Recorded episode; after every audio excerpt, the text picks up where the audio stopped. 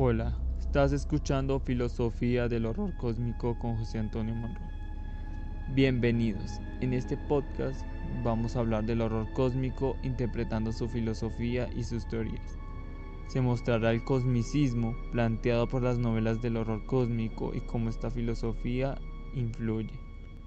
Para hablar del cosmicismo vamos a enfocarnos en un autor, Howard Philip Lovecraft. Nació en 1890 y es uno de los autores de terror más conocidos y se caracteriza por ser una persona solitaria que dedicaba su tiempo a la lectura.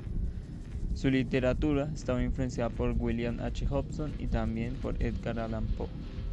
El cosmicismo se puede ver reflejado en la mayoría de sus obras. Pero ¿qué es el cosmicismo? El cosmicismo es una filosofía literaria donde se ve enfocado en el género literario de la ciencia ficción. En este caso, en el horror cósmico, se muestra una nueva realidad donde existen horrores inimaginables, como lo son los primigenios y arcanos. El cosmicismo plantea en estas obras que los humanos somos algo insignificante en este universo, vulnerables a ser eliminados de la existencia. En las novelas Lovecraftianas encontramos una serie de características que apoyan la idea del cosmicismo. Una de esas características que se ve en sus novelas es que encontramos a los humanos que no tienen la capacidad de entender los miedos y seres ancestrales, y al primer contacto con ellos, los humanos quedan en la pérdida de cordura. Otra característica de sus novelas es que encontramos que los sueños son interpretados como un portal.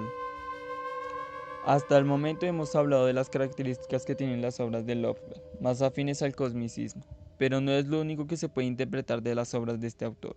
¿Por qué decimos que estas obras tienen una estricta relación con la filosofía? Bueno, podemos ver que este autor toma cuestiones filosóficas, metafísicas o hasta religiosas, como lo son de dónde venimos, existe el inicio o el fin del universo.